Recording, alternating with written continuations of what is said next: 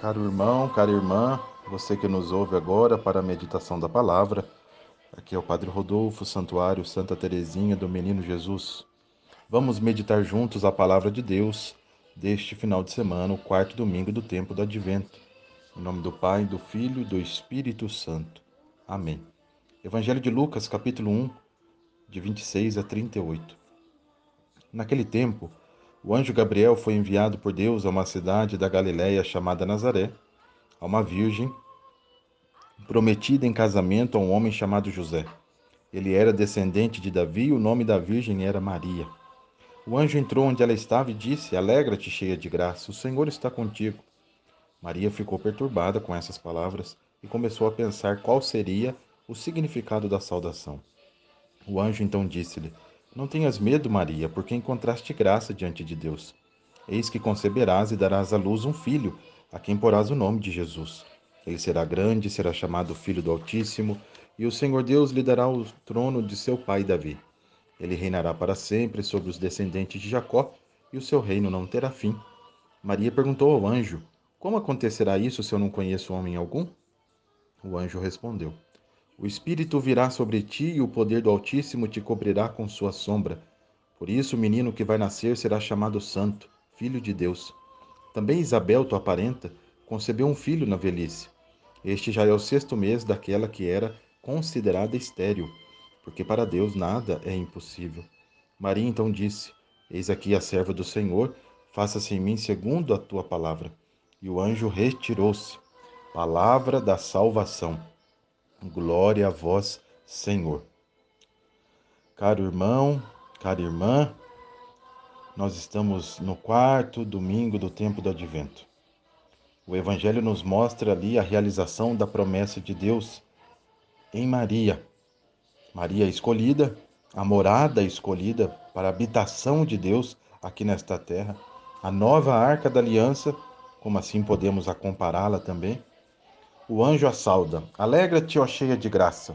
Cheia de graça, transbordante de graça. Essa é a saudação do anjo diante de Maria, nossa mãe.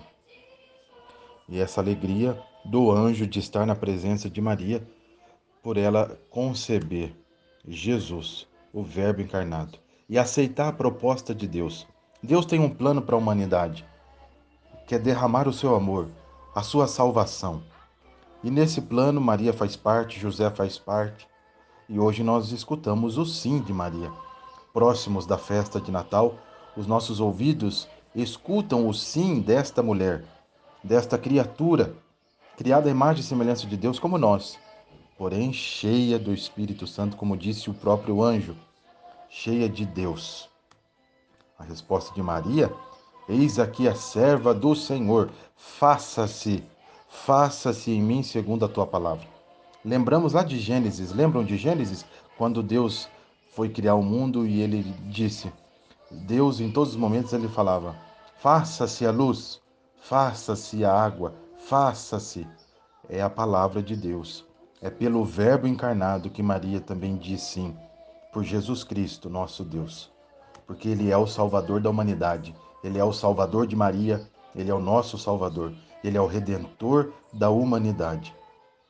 Em Maria, irmãos e irmãs, nós vemos como Deus ama a humanidade, como Ele ama a cada um de nós, como Ele ama a nossa vida, como Ele é próximo da humanidade, vendo o seu projeto de amor e de salvação por cada um de nós.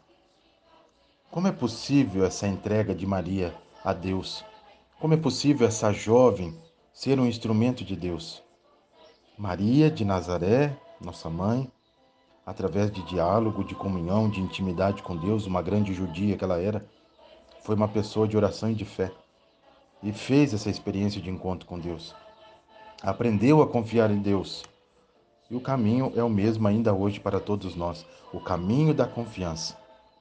A exemplo de Maria, digamos também um sim generoso e total a Deus.